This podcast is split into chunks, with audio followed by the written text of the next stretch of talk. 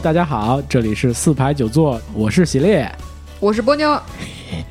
我们今天要蹭一个热点，呃，而且对，而且我们好不容易能蹭上一个热点，你要珍惜。电影特别热，豆瓣评分特别高，对，我们很奇怪，特别有名，嗯，我们特别奇怪，啊 不，导演很有名，不奇怪，奇怪的是豆瓣评分怎么那么那么高？对对，我们今天聊聊，呃，不过也不奇怪，头号玩家，哎。不聊这个电影整体的感觉什么的，我们可能只聊聊某一两个点，对对吧？因为喜力的风格就是别人啊越是啊，他就越啊，越是啊啊，对，就你直接说吧。我的风格就是，就别人那个都特喜欢的，好多人特喜欢，我就不行，我不能喜欢这东西。我自己总结这叫矫情啊，是吧？幼稚，准确。对你心里肯定想的是幼稚，没有没有，我就想矫情。好吧，幼稚没有没有没有没有。呃，说回《头号玩家》啊，这个电影现在在国内，至少是国内啊，口碑爆棚。对，呃，豆瓣评分特别高。嗯啊，过九了吧？呃，现在目前是九点零，之前刚上映一两天的时候，应该达到九点二、九点一，反正好久没见过这么高的电影了。嗯嗯，特别是四爷爷的进作。好吧，人家不是人家那个。邮报是抽空拍的，好吗？我 听说《头号玩家》呃，后期制作的时间比较长，呃，四爷爷可能觉得有点闲，就顺便拍了一个邮报，啊，顺便拿了一个提名，是吧？聊这电影聊什么呢？就虽然这个豆瓣评分那么高，我们也很奇怪，但是其实我不太想评论这个事儿，啊，也没那么奇怪吧？我觉得，好吧，其实有一些情怀在里边。情怀对，但是。这两年情怀挺泛滥的，然后我自己的观感是情怀没问题，然后制作很 OK，超水准，但是可能就是我心目中的分儿可能没那么高啊。嗯，故事性上差是吧？故事也还也还可以，各方面都很 OK。嗯，主要是不太理解口碑爆成这样的原因啊。但是没关系，我们不去呃分析这个事儿。我看到的在观影之后的现象，就是有好多自媒体公众号就开始找彩蛋嘛。因为本身这个电影的故事，我们稍微剧透一下，就是找彩蛋的故事啊。那么自媒体们也特别愿意去找这个片子里的那些彩蛋。对，目前应该累积到三百个了。对，据说，呃，四爷爷这回拍这个片子的时候，除了华纳本身已经有的版权，他还找那些其他电影的公司。拿到了很多版权，是吧？对，我觉得这一次制作成本当中很大一块都是版权费。是是，索尼、迪士尼、福斯啊，这些环球啊都有版权给他。嗯，确实是满满的这些东西啊，也被自媒体们找到了很多。但是我依然觉得，其实他们挖掘的不太够。哎，啊，就都是浅层的嘛，找三百个又怎么样呢？对吧？所以你一定要听我们这期节目哦。对，我们给你们找点彩蛋背后的彩蛋啊。我们是独家奉献，仅此一家。但真的敢这么说吗？我不太敢这么说。卖大力丸的，只是可能聊这个这个话题的人会相对少一点。哎，啊，我们是其中之一。哎，嗯，但是我希望大家愿意听这个事儿啊。嗯，因为这个电影呢，虽然有那么那么多的。情怀啊，那么多彩蛋，什么哥斯拉、高达都都进来了啊！但是呢，嗯，我觉得它里面最大的那个彩蛋，最大的那个梗，还是有一个游戏机，哎哎，叫雅达利哦，对吧？包括它，呃，在剧情中间第三个大彩蛋，它使用的那个游戏机玩的游戏，呃，都是雅达利的哦，啊，包括电影里面绿洲的。创始人詹姆斯·哈利迪童年玩的游戏机也是雅达利的哦。嗯，可见这个雅达利这个游戏机，雅达利这个品牌对于《头号玩家》这个电影是非常重要的。哎，可是偏偏我看到的很多媒体对雅达利游戏机，包括雅达利公司，对这回事儿谈的不多。嗯，涉及了，但是谈的不多。我能理解，确实离我们。现在这个时间比较久远了，嗯嗯，而且我觉得，如果论情怀来讲的话，我国的观众，特别是我们这一代或者再往后一点，嗯，对任天堂的情感应该比雅达利要深得多啊，因为有很多人可能根本没有接触过雅达利的东西嗯，但是殊不知雅达利其实当年应该是和任天堂嗯一样级别的这么一个游戏公司。只是他在抗里吗？呃，没有没有没有，只是他在任天堂之前哦，比他早。对，任天堂是在他之后。嗯，日本人还是来的晚一点儿。是说任天任天堂出来之后他就不行了是吗？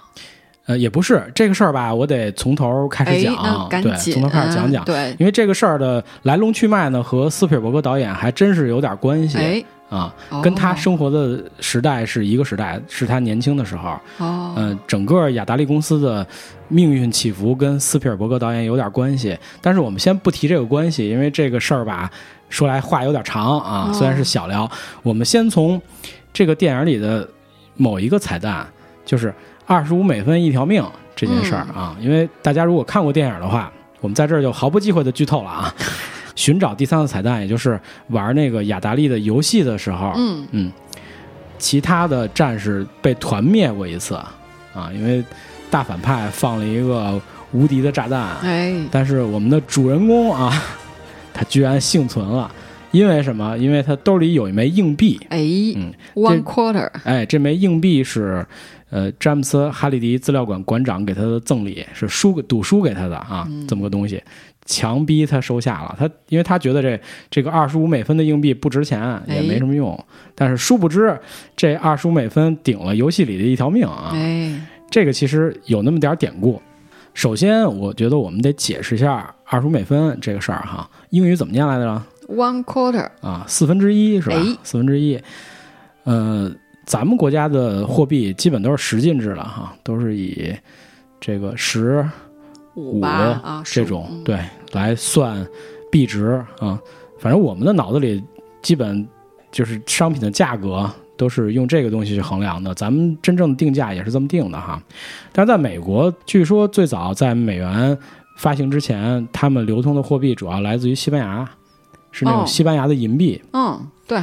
有两种说法，一种说法是美元当时参照了西班牙制币的这种十六进制，因为西班牙的那个制币都是什么，呃，就是一个银币什么二分之一个银币、四分之一个银币啊、八分之一个银币这种币值哦啊，还有一种说法是说当时流通的都是按一个银币为单位，但是大家如果在定价或者买面额比较小的，就价值比较小的东西的时候，会把那个银币切成四瓣儿啊，但是我觉得这个。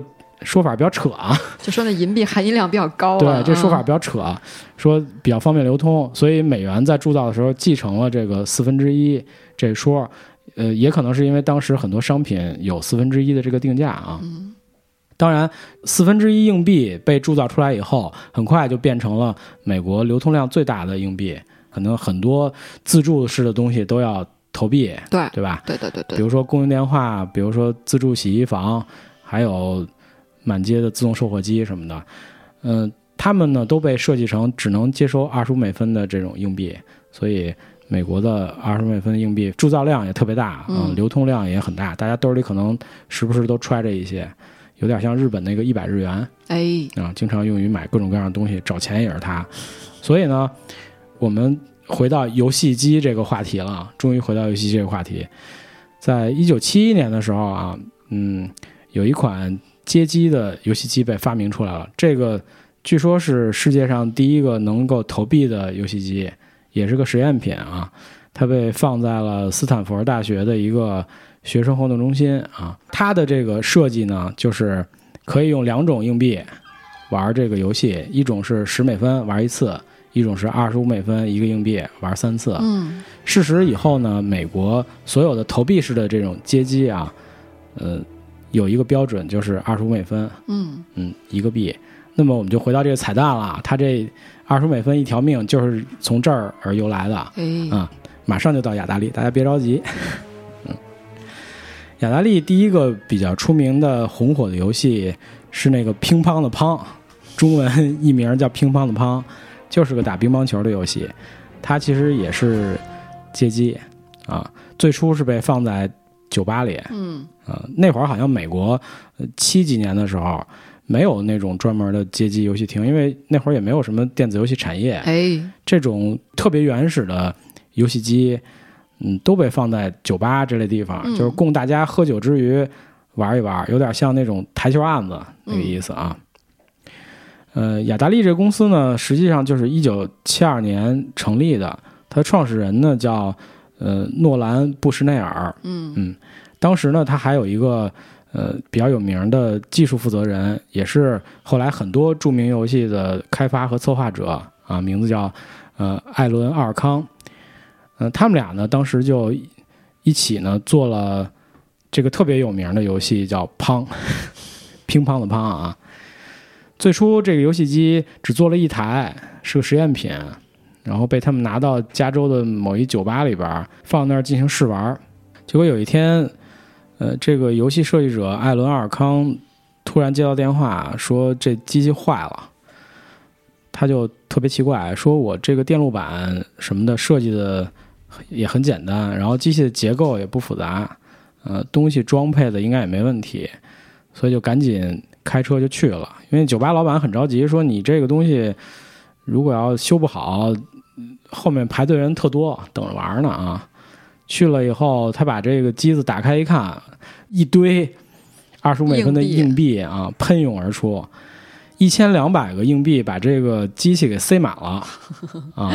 这是。雅达利公司的这两个人，包括老板，包括这个游戏设计者，完全没有想到的情景。嗯，他们发现这机器特别挣钱的时候，就造了很多台，放在了很多很多的酒吧。他们测算的数据是，嗯，这机器每天能挣的钱比其他公司的游戏机，呃，多四倍。呃，每周一台机器能给他们带来两百美元的收入，非常非常厉害。哎，为什么比别的公司要多挣这么多钱？因为它的游戏特别好玩儿，嗯，而且是两人对战、对抗式的游戏。虽然画面特别简单，呃，就是如果您玩过雅达利的游戏机的话，您可能会记得有这么一个游戏，呃，两个大纸板在屏幕的上下两端，中间有个球来回弹，你和你的对手就是用这个板儿把那个小白点儿给弹回去，然后谁的球被弹出了底线。谁就算输，就跟打乒乓球一样，谁的球出了那个桌子，谁就算输了，就是这样子。哎，国内引进过这种雅达利的街机吗？或者说，不管是就是水货或者是仿造？当时我记得我是玩过的，但是不是街机，应该是他后来出的家用机。哦，嗯，因为我当时是在哪个公园儿的的游戏厅玩过这个。就是这个游戏，就是打砖块或者乒乓乓这个游戏，我记得特别清楚。还有什么青蛙过河什么的，哦，就是色彩特别简单，比后来的任天堂的游戏机的色彩要少很多啊。可能就是青蛙就是一纯绿色，眼睛是空的，哦，嗯，那种级别的，然后全都是大方块。哎，街机大部分都是来自哪些厂家呀？八十年代以后，日本的厂家很多。哦。嗯，八十年代之前，美国厂家其实不太多，就那么几家。雅达利是后来最大的一家。OK，嗯，就此呢，就算雅达利开始发迹了啊，他这个乓的这个游戏大获成功，雅达利就开始就投入这个街机事业，开始慢慢的发家了。哎。这会儿呢，我们就该谈谈雅达利和华纳的关系了。嗯，突然发现雅达利和华纳也是有关系的。一般是创业公司，如果是能在市场上站稳脚跟的话，后续就是会有人来找到你。对对对对对，这个事儿吧，我觉得我一讲，大家就会觉得这东西和某一公司特别像。咱们看看，呃，雅达利这个公司呢，在最初创的时候，呃，由于他的这个创始人诺兰。布什内尔是个不拘小节的人，而且他本身就是个工程师，啊，特别喜欢游戏，也懂游戏，很重视创新这一套。所以呢，他周围聚集了一堆对游戏充满热情的这种工程师。我觉得他的这个团队文化可能是一种产品和工程师文化组成的这种啊，还有点极客那种感觉。所以他对这个公司的管理作风上可能没那么商业，嗯，有点像大家庭。据说这公司。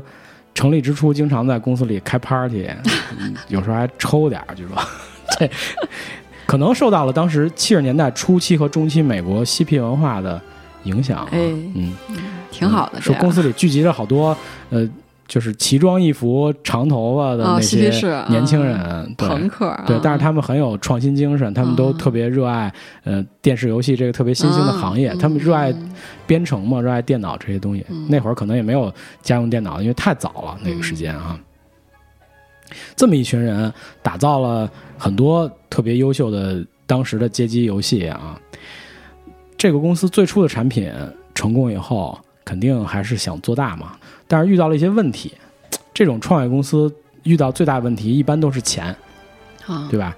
因为不管我是要扩大我现在产品的生产也好，还是要研发新的产品也好，还是要面对其他同业的竞争也好，还是要做营销啊、做市场，花这些钱去宣传也好，对吧？都需要钱。当时的美国市场呢，也就是这么回事儿，特别像后来的中国。对，一家公司出了一个好产品以后，就有无数的公司开始琢磨你这个产品，然后开始做山寨的东西啊。嗯，我还以我本来一开始想的是，他在市场上站稳脚跟之后，就会有人来收购他。我本来想的是这个，嗯，还没那么着急啊。嗯，原来美国也曾经像咱们一样哈，就是叫什么，嗯，就是没有下限的这种山寨别人哈，嗯。但是我看有些资料说是因为这个雅达利自己，呃，专利申请有点慢问题，活该。那那就没办法了，是吧？嗯。所以呢，他们的这个游戏机嘛，咱们刚才说那乓那个游戏哈，打乒乓球的那游戏，哎，就被很多的公司山寨了。他们从七三年开始，因为这个游戏机是七二年发布的，他们从七三年开始到七四年，总共才呃拿到了八千台的订单，就没做多少。嗯嗯，剩下的市场上有很多很多的山寨产品。据说他们嗯在七四年的时候，这个街机只占到了市场份额的不到三分之一，啊，可以说这个作为一个这游戏的发明者，乓这个游戏的始作俑者来讲。这个成绩是不怎么样的，嗯，所以他们为了防止其他公司这种恶意竞争，所以他们要不断推出新的游戏。哎，另外呢，嗯，诺兰布什内尔，因为他是个很懂游戏的人，所以他也看上了家用游戏机，嗯嗯，这个市场，因为当时也没有一个很成熟的家用游戏机，尽管有一些公司早在七二年也出了一些号称的家用游戏机，但是跟咱们现在。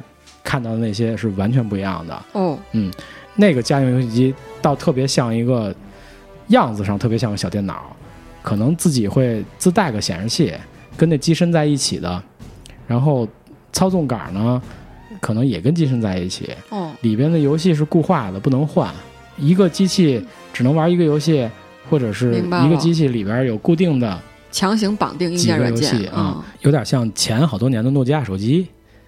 啊，里边可能会附送两三个游戏，你也不能装新的哦。啊，只能玩那些。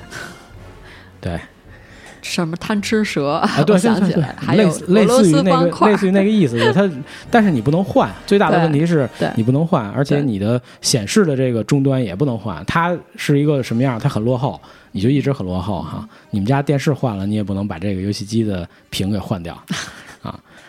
但是，呃。雅达利为了防止恶性竞争嘛，也是看上了家用游戏机这个市场啊，他们也投资开发了刚才我们说那乓，那乒乓球游戏的家用版，据说卖的还挺好啊，卖的还特别好。嗯，但是他依然很缺钱，因为他的战略远不止这些，他想研发一个伟大的游戏机啊，他不想止步于做一个捆绑几个游戏不能换的那种游戏机，他想做那种能够自由的换卡带。啊，就像后来那红白机那种，对对对，就是能接电视，不用再在游戏机上弄个显示器，嗯，然后摇杆也能够单独拿出来，嗯，不用在游戏机跟前玩，嗯，对吧？这个可以离远点玩，对，可以离远点玩，没错，这个很重要，我觉得。而且它的这个理念，其实实际上也确立了呃现代的家用游戏机的一个标准。基本上你看，直到现在，除了便携式掌机以外，它还要把这些摇杆啊，还有屏幕集成在一起。呃，家用游戏机基本上的模式都是我的显示啊接到你家里的电视上，哎，呃，然后手柄或者摇杆是分开的，不管是无线还是有线，对吧？都是跟主机不在一体的。对，呃，游戏可以用各种介质去换。卡带也好，光盘也好，数字版也好，是可以随便换的。这三个条件其实是呃现代主机的一个标准。当时雅达利就想做这样的东西，嗯所以基于上面这几点，它需要大量的资金，呃，远不止他卖那些街机几千台街机，还有十几万台家用游戏机，就是初代简陋的家用游戏机的那点钱能够满足的。所以呢，被逼无奈啊，因为有一个标志性的事件出现了，就是他们困苦挣扎，挣扎了有那么三四年啊，销售的游戏其实还不错，但是所有的钱应该都投到了宣传和研发中间。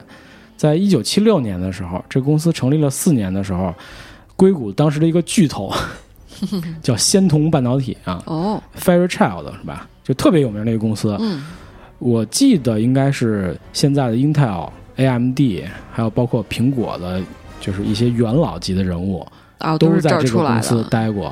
对，就是也有人说，没有这家公司就没有现在的硅谷。哦，啊，非常厉害。然后他们居然出了一个家用游戏机。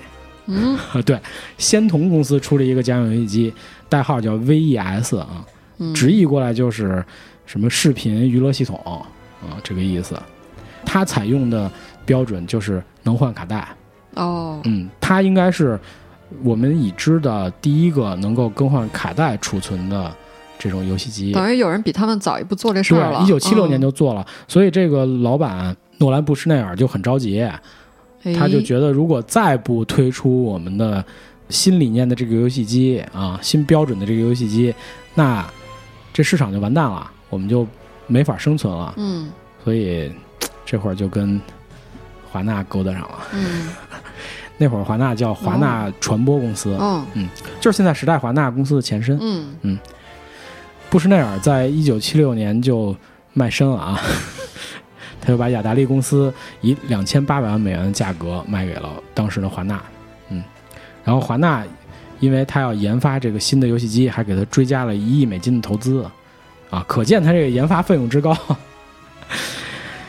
嗯，所以呢，有了金主背后的支持，雅达利终于在一九七七年啊推出了雅达利二六零零这个游戏机。嗯，这个游戏机是雅达利历史上最经典的游戏机啊。据说最终的销量达到了一千九百万台，在全美国加世界，嗯，也是我们说的这部电影《头号玩家》嗯里边，嗯，最终的第三个彩蛋时候，主角玩的那个游戏机就是二六零零啊。它的特点我们刚才说了，就是第一个特点，主机一定要接到一个家用视频终端，也就是你家里电视上哈，然后手柄和主机是分离的，可以用线接上。另外，游戏可以随便换。哎，嗯，用的是一个卡带的介质，它定义了现代家用游戏主机的标准，也是第一个获得成功的家用主机。嗯，哎，那仙童那个是怎么是不成功吗？还是？呃，仙童那个游戏机，我觉得主要是因为它的游戏阵容不如雅达利的阵容强大。但是仙童采用的模式也是跟它这个对仙童模式跟它是一样的，分离的。对，因为后面出了一些事情，所以。嗯，导致雅达利的销量更高，哦，就跟仙童有关啊。我们一会儿再说啊。雅达利推出了这个游戏机以后呢，又相继开发了很多经典的游戏啊。哎，呃，如果您在八十年代，因为八十年代我在国内确实见过这个雅达利游戏机啊，哦，而且在亲戚家还玩过，那会儿特别小，哦，但是确实记得这个东西。哎，雅达利和红白机长有什么不一样？呃，完全不一样。雅达利的那个，我觉得最大的区别啊，因为主机都是方方正正的，其实看不太出来，但是颜色不一样。雅达利都是黑色、棕色那种。哦。它的手柄非常不一样。呃，红白机就是 FC 的那个手柄都是长方形的，上面有一个十字键，那是任天堂专利啊，别的公司不能用。黄色的吗？黄色的。嗯。就是它那个主机是黄色，主上面插的卡好像也是黄色。主机是这样，主机如果是正版的红白机的话，都是白色为主，然后红色的按钮或者红色的那种，就是就是推卡带出来那个大键是红色的，然后手柄是红色为主，上面有一点点金色的面板，按键是黑的，嗯，最显著的是那个十字键，嗯，你说那个黄色卡带是这么回事儿，黄色卡带。是我国生产的盗版卡，都是大黄卡。对，哦，那我玩的是盗版的。对，那个日本的正版卡，首先有两个特点。第一个特点是它颜色不一定，有灰的、有黑的、有红的都有，但是它没有黄的。呃，黄的可能也有，但是我没见过。哦，OK。第二个特点是一个卡带只有一个游戏，而且都是矮卡，没有就是咱们那种大黄卡特高，好高的一一块，它那卡很矮，特别矮，对，明白。比大黄卡要矮那么一截儿。明白了，哦。然后，呃，游戏机的话，其实那个咱们国内山寨过很多 FC 游戏机，也有其他颜色的，比如说灰色的哦，嗯，然后在美国发售的 FC 那会儿叫 NES，就是一个灰蓝的那么游戏机，嗯。各国的都不太一样。我记得那会儿学校男生之间就传那个袋子，黄色游戏卡，黄的，对对。国内盗版很多，有点像那种卡带的大黄卡，而且都是盒卡，什么八合一、十六合一、N 合一，对吧？那种。行，我们说回来啊，因为，呃，我刚才说哪儿了？开发了很多游戏。刚才说到啊，对，在这个游戏机成功发售以后，就开发了很多游戏啊，其中包括刚才我们说的最有名的《乓》那个乒乓球游戏啊，还有什么呢？还有什么打砖块？这我估计大家可能都玩过，因为后面像 FC 啊，呃，很多游戏机包括。电脑上都有打砖块这个游戏，就是一块板，其实就是个单人的乒乓球，就一块板，然后一个球在上面打那些墙上的砖，各种颜色的砖。啊，我在家里这么玩过，但我没在机上玩。对，反弹反弹反弹啊！还有什么警察捉小偷、爆破彗星、太空侵略者，这个是日本游戏，就是就那小蜜蜂，有下面有一飞机，上面有一排一排的，看着像外星人飞船似的那个东西啊，排列的很整齐，等着你打。啊，还有最著名的那个吃豆人，嗯，对，Pacman 啊，对，其中呢，这个打砖块稍微说一下啊，这个这跟乔布斯有关系啊。哎呦，如果您看过那个，嗯，阿什顿库彻啊，就那个版本的乔布斯，戴米摩尔，就是那个戴米摩尔的那个前老公，对对对，就是他。哎，他讲过乔布斯应聘雅达利，然后开发哦，他打砖块这个游戏的故事，对对，这是他开发的，不是不是，创意不是他的，嗯。创意是人家雅达利老板的，但是就编程是他干的。项目主管是开发 Pong 的游戏的那个艾伦·阿尔康嘛？那个时候乔布斯还什么都不是呢，对吧？就是对，嗯，呃，乔布斯去雅达利，呃，第一次应聘是一九七四年，然后据说待了一段时间就上印度了，然后一九七五年又回去上了一段时间班他开发呃打砖块这游戏是一九七五年啊，当时。乔布斯和苹果的另外一个创始人沃茨主要是负责实现哦，因为乔布斯其实他啥都不懂，但是他承诺四天就把这东西弄出来，而且老板拍板说你要四天弄出来，然后少于多少个集成电路，给你五千美元。哦然后电影情节里讲到了嘛，他骗那沃斯说你少于五十个，咱俩能拿七百美元，分一半给了人三百五，剩下他自己都拿走了。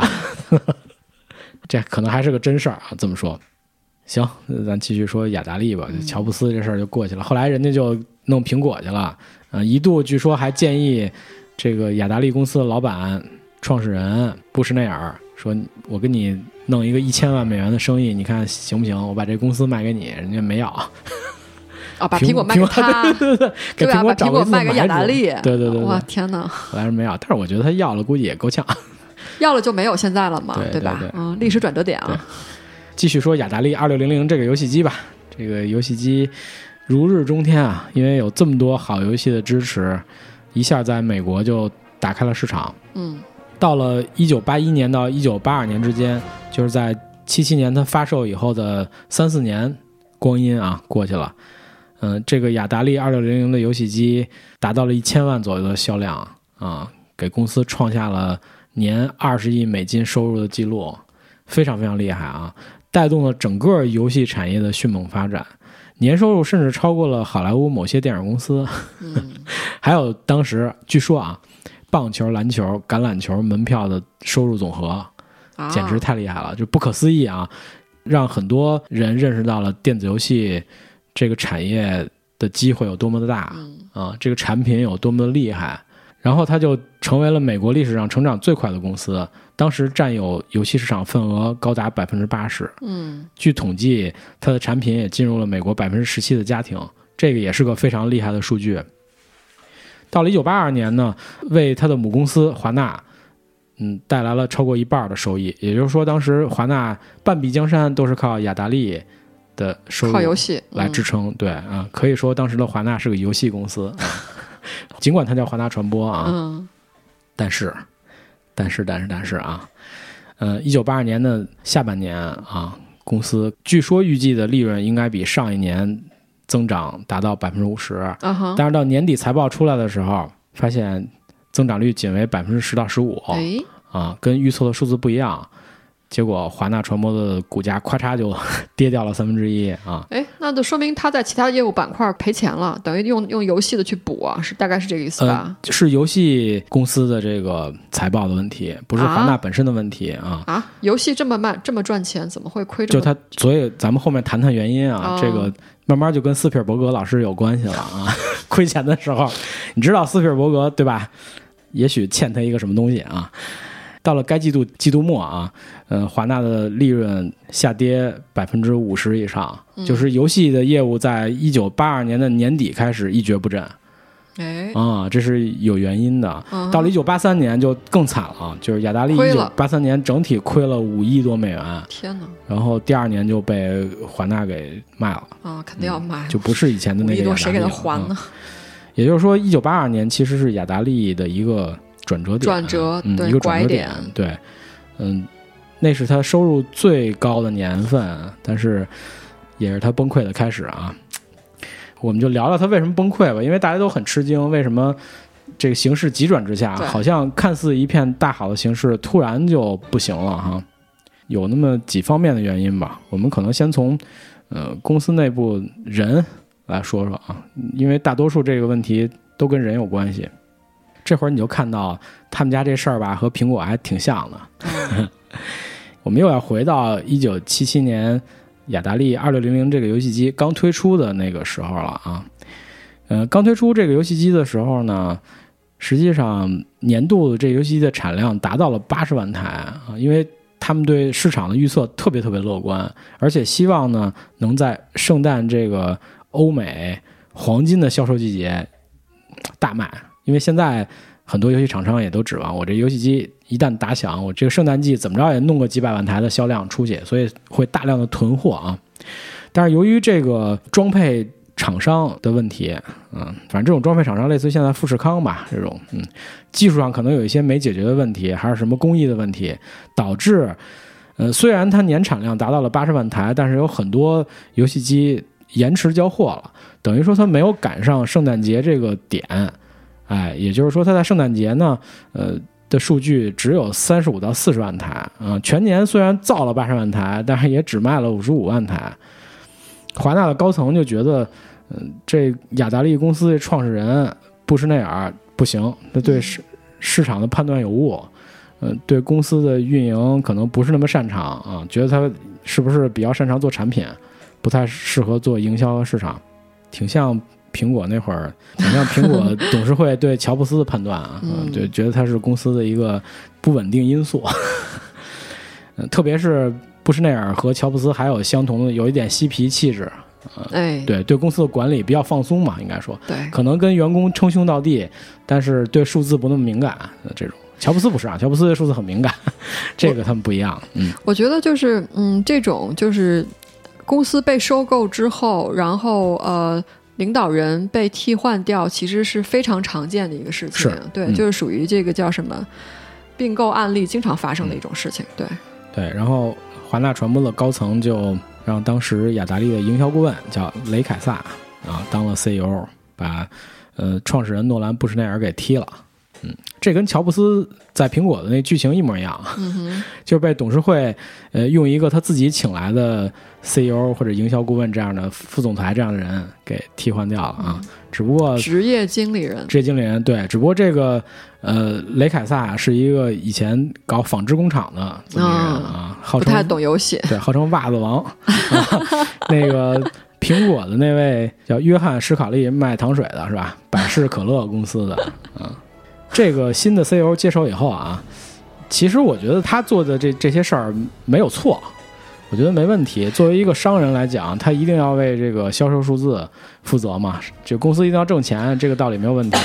所以他做了很多呃以盈利为目的或者就是营销项的这么一些事儿啊，比如说调整公司的架构，对吧？这个我觉得新官上任这事儿也很正常，很正常。对，砍掉了很多项目，哎啊。因为他觉得这公司文化比较散漫嘛，就是可能是那种偏工程师文化或者偏创意型的那种，他觉得应该是有效率的，应该是商业化的，应该是营销项的，应该是保证挣钱的，所以他做了一些呃不得人心的事儿，应该说，所以也导致了当时的很多内部员工对他不太满意啊，甚至有一些人可能就走掉了，哎。啊，也有一些被他开除的，就是跟他不对付的人嘛。嗯，他的这些举措，我们在后世几十年以后看，我觉得他这些举措是一个短视的行为，可能是在战略上有失误。嗯，这是我自己的判断啊，就是他对游戏这种产品判断的不够深入。你看他这个人，这个雷凯撒之前是做这个纺织品公司，纺织品纺织的对，纺织公司是一个特别的这个叫什么 logistic driven 的一个，就是它是一个叫什么，就是就是制造流程化的这么一种经营方式的公司，没错。但是游戏公司其实更像一个设计公司。我觉得他也想把游戏公司打造成一个流程化的流水线、系统化的、精准化的、科学化的，对吧？效率化的。但是它最大的问题，它忽视了。呃，游戏这种产品的一个特性就是它是一个文化产品，对，它需要有极强烈的文化内核，对，然后才能做出这种优秀的东西。否则，你如果流水线的话，我觉得挣钱，如果你的战略是对的，挣钱可能不是问题，但是它挣不了多少年。对，它的这种改革的这种东西，可能放在一些。我觉得可能运营环节啊，或者营销环节可能是 OK 的，但是对于核心的产品开发环节，可能不能这么去玩，因为本身游戏是一对你说的文化产品，我觉得就是一个设计，它其实就一设计公司，我觉得就是啊，设计公司的话就不能不能那么去搞。对，呃，所以如我们所说啊，就我觉得咱俩就是马后炮，它的这个管理方式确实推动了雅达利二六零零游戏机的销售，嗯，就是从它上任以后。呃，因为大刀阔斧的改革，可能也对市场营销推广这部分的费用投入的比较多。嗯嗯，据说当时有铺天盖地的广告，就是在七八年、七九年的时候。嗯嗯，所以呢，二六零零这个游戏机开始热卖啊，特别是嗯七九年的时候啊，因为呃很多的游戏开发工程师已经积累了几年的开发经验，所以游戏的质量慢慢也开始提高了。雅达利的这个游戏机在公众呃心目中的形象变成了什么呢？好玩、便宜、游戏多，所以卖的特别好。据说啊，一九七九年成为了呃全美国最畅销的圣诞礼物，每个小孩都想要一台。哦，嗯，但当时呢，我们刚才提到过一个大公司叫仙童啊，仙童公司呃错误的判断了市场，他认为呃游戏机这个事情做不大，不能长久，所以他退了。哦，好神奇啊！他为什么在当时？哦，我觉得就是特别希望能够就是坐时光机回到那个时代，看看他们当时为什么是什么导致他们做了这个判断。即将过时，好神奇啊！退出了游戏机的市场，呃，拱手把半壁江山让给了雅达利啊，这就让雅达利的市场份额就更大了。哎，那那个仙童后来怎么样了？就没了是吧？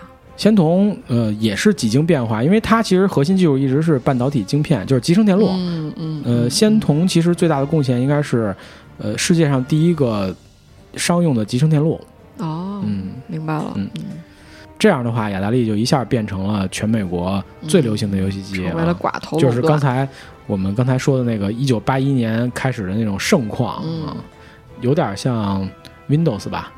嗯，当年的那个有点像当年当年的微软，当年的微软就是只要市场上呃有游戏机就是雅达利的，然后所有的游戏都围绕雅达利这个平台进行啊。对，但是 我们又要说但是了，为什么它在这么就盛极一时、如日中天的时候开始急速的衰落啊？也跟凯撒的这个运营策略有关系。为什么我们说在？呃，后面几十年看来，它的这个运营策略是战略上的失误，或者说是短视呢？我们后面用两点来说明这个啊。第一个是因为他企图打造一个标准化的流水线式的游戏公司啊，忽视了创意，忽视了产品啊，忽视了一些对产品的战略投入，导致很多工程师的不满啊，他们觉得这个公司的环境已经不适合再做高品质的游戏了。嗯，而且呢，当时在游戏界，嗯，我不知道是当时就是这么严酷，还是说当时大家都不在意这件事儿。呃，当时在游戏界，嗯，不像现在的，呃，游戏会在结尾处，就是你通关了以后能看到所有制作人员的名单，就像电影一样哈，或者在游戏包装上明确的印着，比如说制作人，比如说有名的那些设计师的名字，嗯，主程序员等等哈。当时的。嗯，雅达利的游戏只有雅达利的 logo，嗯，和游戏的名字以及宣传画，其他什么都没有。所以呢，导致那些工程师和游戏策划的创意人员也非常的愤愤不平哦，特别是他们被华纳收购以后，他们看到了华纳的旗下有很多导演和演员在艺术作品，哦，就是比如说电影。上映以后，他能拿到票房的分成啊啊！他们觉得这件事特别不公平，因为他们认为游戏其实也是跟电影一样的文化产品，对啊，具有同样的属性，对，也是创意的结晶，对，对吧？那为什么我们只能像一个呃纺织工人一样在流水线上干活，而不能拿到我们创意的相应的报酬呢？对吧？甚至于啊，甚至于，我觉得相应报酬这都说的多了，甚至于连名字都不能留在游戏里，我觉得这点其实也是很多人看重的。对吧？即使你不给我钱，但是我至少能有名字留在这里面，大家知道这个游戏是我做的。呃，会不会有一个原因呢？我不知道啊。会不会有一个原因呢？就是雅达利这个公司对成立了，然后很成功，但是它这个成功的阶段还在。早期成功阶段还没有完全到成熟成功阶段，因为我觉得就是，呃，首先这个公司推的一定是公司品牌或者产品品牌。对。等到这两个东西，这两个东西有可能是合一的，也有可能是分开的。但是 anyway，不管怎么样，等到这两个东西成熟了、站稳脚跟了，已经成为比如说寡头或者垄垄断了，然后他才有可能意识到说我要推个人品牌，就是人的品牌。对，我觉得是这样，他有可能需要一个时间。根本就没有意识到这回事儿，而且呃，业界也不把这当回事儿。哦，明白。我觉得当时整个业界都没有这个意识，就是当时游戏的这个地位远没有影视、嗯，音乐这样的文化产品当然那么高。它还是在一个娱乐行业的底端，虽然它很赚钱啊，但是它不像现在游戏界的地位其实已经比以前高很多了。对，是的，呃，甚至被称为第九艺术，对吧？对，可以分庭抗礼了吧。对，当时其实没有人认为游戏是个艺术，只觉得这东西是个技术活。所以可能才会出现，呃，这种现象。哎，嗯，肯定有人不忿啊这件事儿啊，工程师极客对吧？你不要惹他们啊，他们会报复你的啊。这会儿哎，我们又要回到工程师的愤怒。哎，对，《头号玩家》这个电影了啊，《头号玩家》这个电影里面有一个彩蛋，也是在我们所说的第三个挑战，就是水晶钥匙那个挑战里面，他在雅达利二六零零上玩的那个游戏叫做冒险啊。这个游戏呢，就是工程师愤怒的产物。因为当时呢，呃，如刚才我们所说的那种，呃，游戏公司的那种做派啊，所有人甚至连名字都不能留在游戏里。那当时这个游戏的设计者叫沃伦·宾奈特，就生气了，说：“嗯，那我一定要留，但是我又不能让你发现。”所以他只能，嗯，用了一个巧妙的办法，就是玩家如果能够经过一系列特殊的操作。比如说啊，我们举个例子，就好比我们在红白机上玩魂斗罗的时候啊，你要输入上上下下左右左右 B A B A，然后就会得到三十条命，那个意思对吧？你经过这一系列操作以后，才能发现哦，屏幕上打出了设计者的名字。哎呦！后来这个这个被领导层发现了，呃，这这东西反正被领导层发现也是他辞职以后的事儿，很久以后的事儿，一年可能是。哇塞！对这个领导鼻子都要气歪了。对，这个叫冒险的游戏呢，从此名流游戏史啊。哎呀，因为它是第一个广为人知的含有彩蛋的游戏，在电影里，那个我们的主角也很兴奋啊，一看啊，冒险，我知道这是有彩蛋的，对吧？呃，思导想告诉我们，游戏不在于最终的通关，而在于玩儿。哎，你说他这他这个电影设定是二零五几年的是吧？啊。人都一百年以后的事儿了，他怎么知道一百年以前的游戏？够极客啊！说明这个就电影设定、电影世界设定当中，游戏的生命力很长，是吗？不，这个说明这个主角也特别极客，他对这个东西就是了解，因为他对游戏的历史钻研很深。因为在电影里面，他曾经无数遍的去过那个绿洲创始人的资料馆啊，某一部视频他曾经看过一千遍，你想想他怎么会对雅达利 OK OK OK 不了解？OK OK OK OK 对他他温习过那么多次，所以他一定对雅达利的所有事儿都。非常清楚，这是一个对历史爱好者，对，包括游戏，他是为了找彩蛋嘛？因为那个设计者说了，你就在我的头脑里去找这个东西就行了，所以他为了找彩蛋，无数遍去过资料馆啊，查过资料。我们说回冒险这个游戏啊，冒险这个游戏，我们给它的定义是第一个广为人知的含有彩蛋的游戏，所以说它不是第一个含有彩蛋的游戏哦。呃，广为人知啊，哎，呃，第一个含有彩蛋的游戏，您可以上网查一下，这就不说了，反正反正它不是。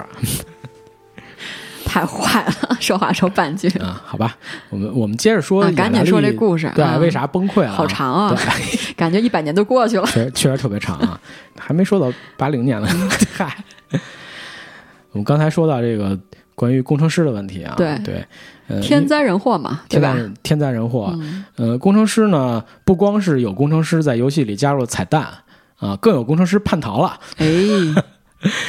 有几个资深的工程师，应该是四位资深的工程师，退出了雅达利，另起炉灶啊，建立了游戏史上第一家第三方开发商动视啊。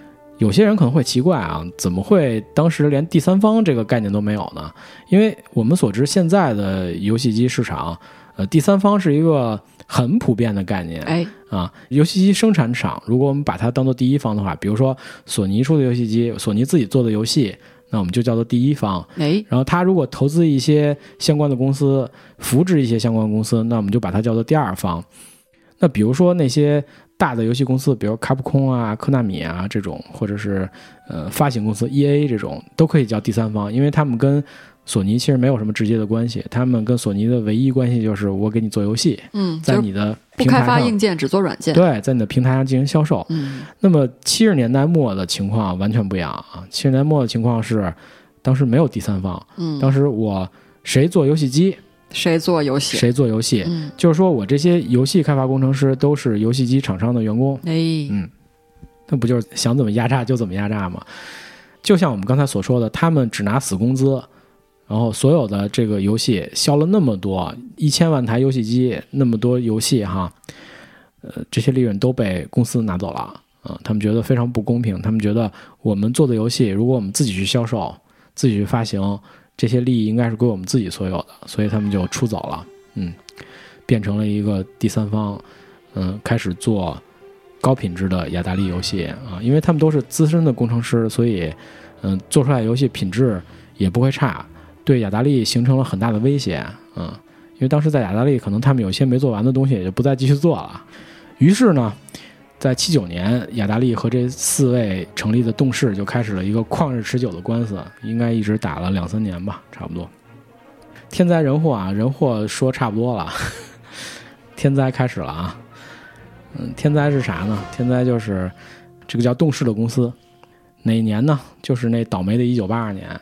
嗯，雅达利的官司输了，嗯，也就是说，也就是说啊，第三方公司可以合法的自己制作和销售雅达利平台的游戏，嗯，因为之前这事儿是没有的，而且雅达利他也没想到会出现这个情况，所以他没有采取任何措施，就是我的游戏平台没有任何的保护，只要你会这种语言啊，你就可以给我开发游戏，嗯，甚至销售，嗯，啊，我既没有抽成。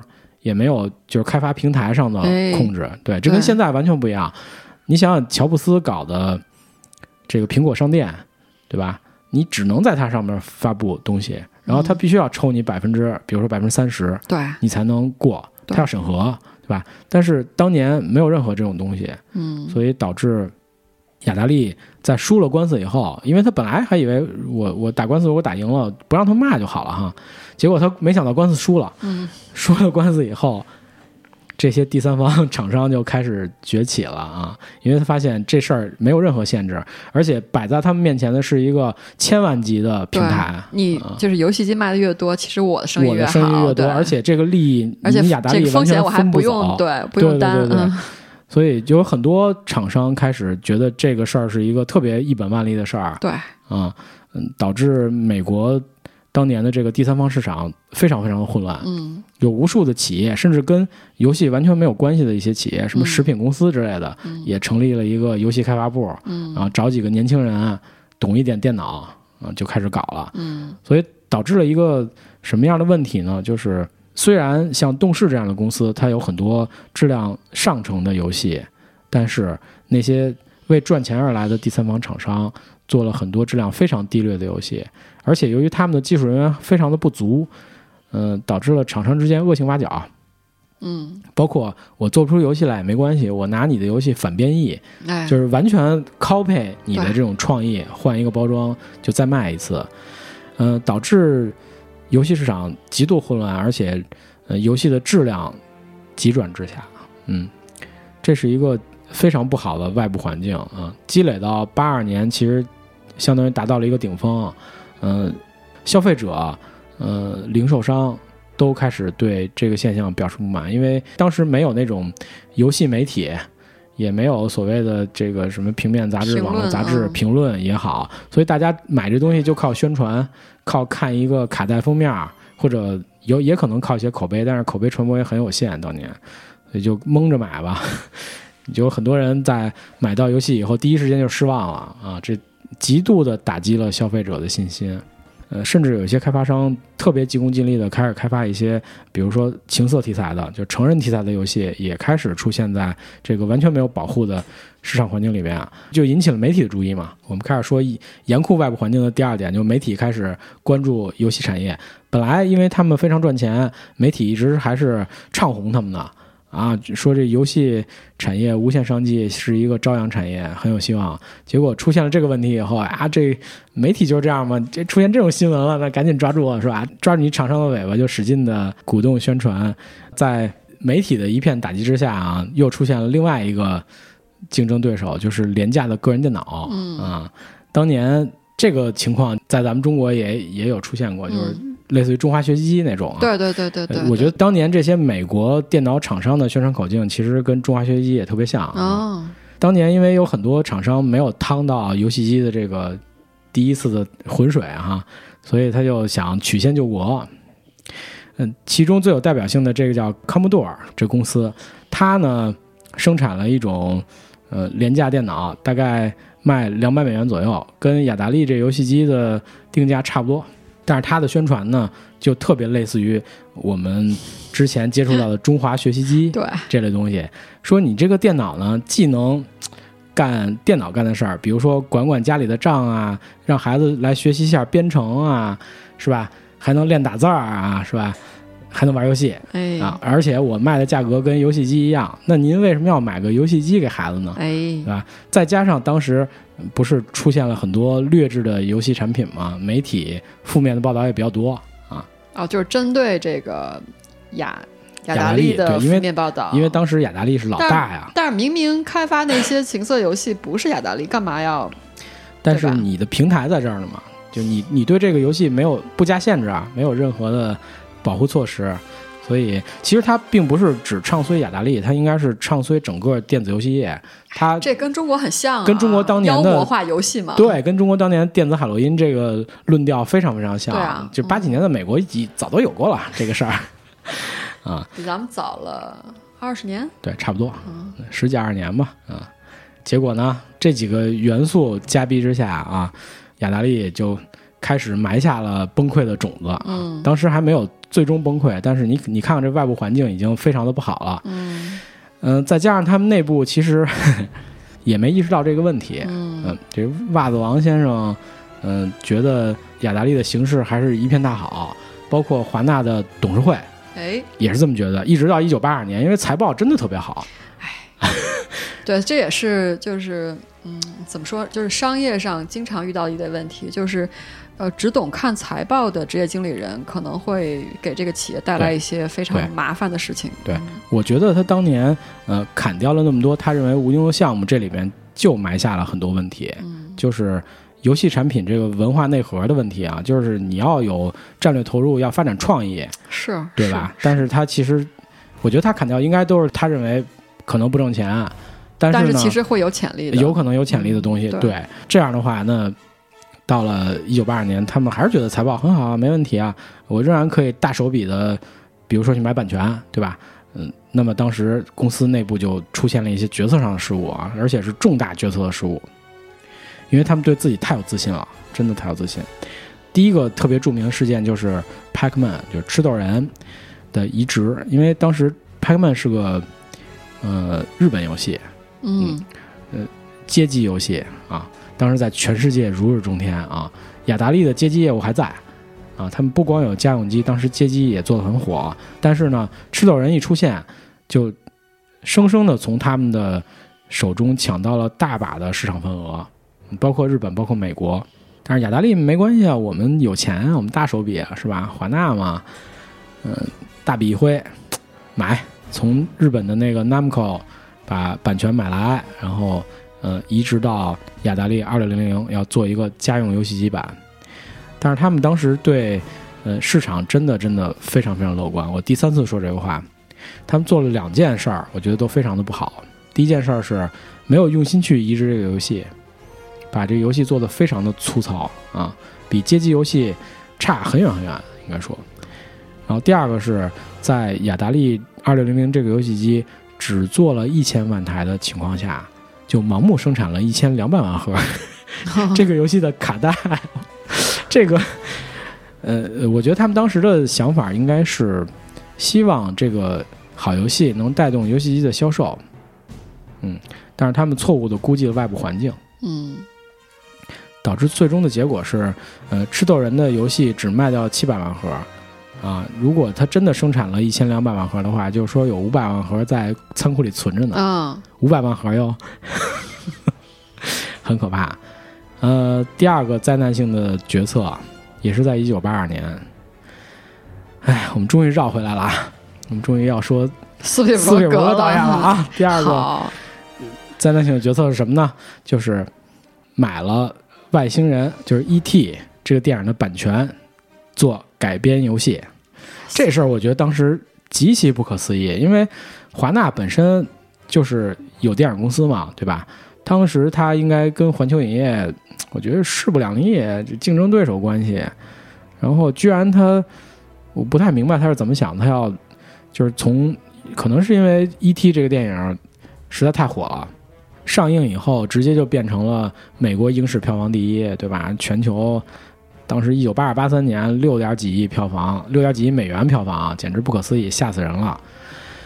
华纳高层我觉得真是被这个电影的成绩冲昏头脑，然后去跟竞争对手谈合作啊，跟斯皮尔伯格导演谈合作，结果被人敲了竹杠。这就是有了钱要买大 IP 吗？对，敲了竹杠。嗯，虽然当时没有人透露这个所谓苛刻的条件是什么，但是后面。据有些数据显示，呃，华纳付给了环球和斯皮尔伯格两千万到两千五百万美金的版权费用。嗯，这个简直不可思议啊！很高啊，这件事儿对。而且还有一个不利条件，就是他们想快速上市。啊，因为嗯，E.T. 的电影是一九八二年六月份上映的，他们特别快，七月份就把版权和制作权谈定，然后准备一九八六年十二月份，也就是圣诞节发售这个游戏。啊，也就意味着八二年十二月份，对，就是圣诞节嘛，也意味着他九月份之前要把游戏做完，因为后面还有几个月宣传期，还有什么游戏卡带制造期啊，什么乱七八糟的分发渠道，对吧？嗯，这款游戏大概制作期有一个半月。当时据说一款高素质的游戏平均的制作期是四到五个月，嗯嗯，但是他们虽然花了数千万美金买这个 IP，却只给了。这个游戏一个半月的制作期，简直像开玩笑一样啊！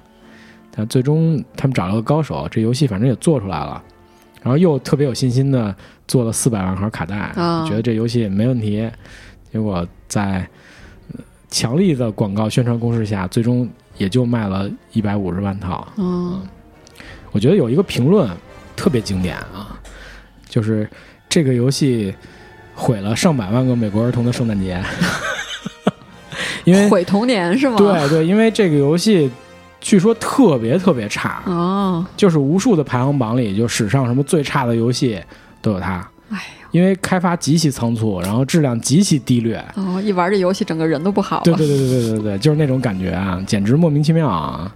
所以导致了灾难性的失败。这个游戏啊，就是无数人就玩这游戏疯了，就简直什么玩意儿，买了这东西直接想摔卡那种。还是就是有了钱的时候，脑子太热了，投资首先就是错误的投资决策，就是买那个 ET 花了一大笔钱，没错。然后还有的就是还是产品核心核心产品核心力的，就是这个问题。然后你再想想当时的外部环境，就是八一年到八二年，其实已经出现了咱们说的前面的几个外部环境影响，比如说，我觉得就是刚刚提到，就是所谓第三方游戏开发公司的。呃，分涌就是如雨后春笋一般的呈现的话，然后质量又不好，但是我觉得这个其实对他们是有利的呀。你就提供好产品就 OK 了。当对方弱的时候，正好是你并吞他们的时候嘛。然后还有，你听我说，但是他们却提供，对他们提供这么差的产品，他们第一方居然提供了更差的产品，然后导致了消费者对他们的信心就更没有了。对对，是是是，从此进入恶性循环，因为。销售商对他也没信心了。对我怎么再进你的东西？对，还有就是关于媒体这部分，那我觉得这是经营者的他的一个商业敏感性的问题。就如果就是媒体打压你自己你的话，你必须要做反击啊！而且你本身又是一你 communication 嘛，你是华纳叫什么传播公司，你都不能去撼动这个媒体舆论口舆论口风的话，你简直就是失败啊！嗯嗯，然后终于就闹灾了嘛，几个内外部条件夹逼之下。嗯，终于闹灾了。刚才说那两个灾难性的决策，也为雅达利弄出了多少七百多万啊库存清不出去，对吧？也非常可怕，七百多万盒游戏卡带，就算是小的，也得占多少库存？对。结果到了八三年，因为各种各样的原因，游戏卖不出去，然后口碑不行，嗯，导致了雅达利直接就损失了五点四亿美元啊。怪不得，非常非常可怕，嗯，损失这么多，那肯定就要降成本了嘛，要想办法了。那第一件事裁员，裁了三千多，啊，然后第二件事儿也比较奇葩，这个是美国历史上游戏史上一个著名的事件，叫雅达利游戏掩埋事件啊，啊，埋了，他把他那 N 多百万的游戏卡带碾碎，埋到一个新墨西哥州的垃圾填埋场啊。极端奇葩这件事儿，当然这事儿已经成为都市传说了啊，因为大家也不知道他是不是真的全部埋了。后来有人去找，但是找到的不多。嗯，说也可能埋的比较深，也可能是填了混凝土。有人去挖垃圾坑了是吗？有人去，有人发掘了，而且拍了纪录片儿。拍纪录片儿，对，呃，那些被挖出来的卡带，包括那个 E.T. 的卡带，呃，后来拍卖也价值挺高的，啊，每盒卡带可能拍到七八百美元，成了一个文物了，对，成了文物，你真的就出土文物了，这是，你知道吧？从土里挖出来的。有了这个事件以后，媒体对游戏就更加口诛笔伐了，嗯，就说你的游戏厂商那个。这做的事儿行，我觉得这个华纳传播公司真有问题。你自己手里握着媒体，你竟然还把自己搞这么丑，对吧？而且大众就更不买账了，就是所有游戏的销量就更加这是严重的企业负面信息啊！对对，嗯，导致呃很多游戏不得不以极低的折扣，因为那些营销商也弄不起了，想急速的清库存，可能又退不回雅达利了，雅达利也受不了这事儿哈。本来卖可能三十五到四十美元的游戏，现在变成百分之十一折啊！这种，当然这中间肯定不光都是差游戏，很多好游戏也因为这种冲击没有市场空间了。哦，嗯，因为好游戏也卖不高价了嘛，人一看你这都是五美元盗版盘一样，五块钱一盘，那你三十的谁买啊？对吧？所以好游戏同样也赚不着钱，而且整个社会对呃游戏事业就开始失望。导致了整个美国游戏产业啊，包括雅达利，包括其他的几家还在做游戏机的啊，也有也有其他几家，就是市场份额比较小，就是雅达利剩下那百分之二十市场份额，呃，三四家人瓜分，导致了这所有游戏厂商基本上都不行了，导致了美国整个游戏产业停滞。嗯，自此呢，世界游戏电视游戏的发展中心就从美国转到日本了。对，因为正好这会儿是。大洋彼岸，任天堂开始崛起的时候，嗯，而且我觉得任天堂他确实挺聪明的，小日本在这 这方面还是很鸡贼的啊。他学习了，嗯，雅达利的经验教训，嗯，他一开始就可以授权第三方厂商开发啊，他没有把这个通道堵死，但是他对第三方有明确的限制。第一个呢，就是建立一个权利金制度。就是你第三方游戏厂商想开发没关系，你必须得要向任天堂上缴高额的权利金，而且是开发之前就要上缴，对吧？第二个，所有的卡带都是任天堂进行加工，第三方厂商没有权利加工这个游戏。每个第三方厂商每年只能开发五款游戏，啊，也就是说，这里面其实第一个保护了任天堂自己的开发的。这个份额对，然后第二个，你既然在做这个游戏之前就要缴权利金，那你自己想好吧，这游戏质量要差，卖不出去，那你自己吃不了兜着走。而且任天堂不管退，卖不出去你自己负责啊，所以呢，他就很有效的控制了游戏的内容啊。第一个就是防止了这种什么暴力、色情、赌博，到现在也是任天堂的定位就是阳光健康，嗯，不会有这些东西。然后第二个就是保证了整体游戏质量是比较高的。哎，销售的话是跟任天堂绑在一起销售吗？还是他第三方？哦，任天堂他呃，据说任天堂是签了很多自己的这种，就是除了开发以外，所有的事儿都任天堂包了。对，对，呃，任天堂之所以能在全世界呃做到当年的龙头老大，跟他这个所谓的权利金和他这种认证制度是分不开的。我觉得他是很好的吸取了雅达利当年的教训。嗯嗯。否则的话，我觉得任天堂可能光靠几个游戏也不能做到那么大的规模。嗯，所以你看这个头号玩家呀，绕来绕去，真的是绕了一大圈儿。嗯啊，从华纳回到华纳是吧？从斯皮尔伯格回到斯皮尔伯格。我自己在呃看完电影查资料的时候，我也其实挺诧异的哦，居然他们有这么多的渊源。我当时也没想到，真是一个特别长的故事，因为我们其实从一个二十五美分的硬币，呃，一直讲到了一九八三年整个美国游戏界的崩溃。然后再回到头号玩家，你就会发现哦，原来美国人当年对雅达利有这么深的感情，嗯啊，因为确实是，呃，我觉得斯皮尔伯格那一代人的回忆是是是，对吧？是是。虽然我听说斯皮尔伯格导演他可能不玩游戏啊，是据说是这样，但是那一代美国人，我相信对雅达利应该是非常熟悉，极其深的回忆，而且特别熟悉啊。这个我觉得才是这个片子里。一个比较大的彩蛋，嗯，这是一个非常深的彩蛋，是是是是，对，嗯，我觉得那那里面其实那些呃电影动漫 IP 还好，嗯，看看有那么回事儿啊，但是这背后的故事真的让我很震撼，因为这个是一个产业啊，啊，是吧？现在其实是索尼帝国的 一个支柱，对，游戏是他们的一个游戏和电影这两个东西应该是他们盈利比较多的部门，呃，然后美国的游戏业其实呃一直到后来微软。呃，开始参与呃游戏制作、开发游戏主机，嗯，就应该是十几年过去以后，才又开始站在世界的舞台上。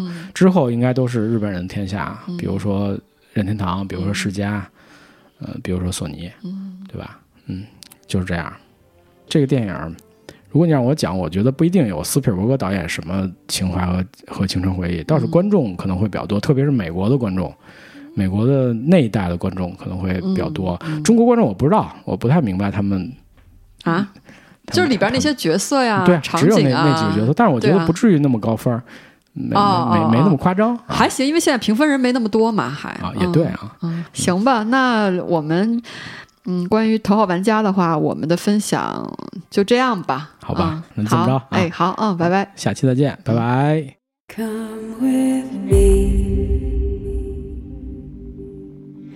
and you'll be in a world of pure imagination. Take a look and you'll see into your imagination. We'll begin with a spin. Darling.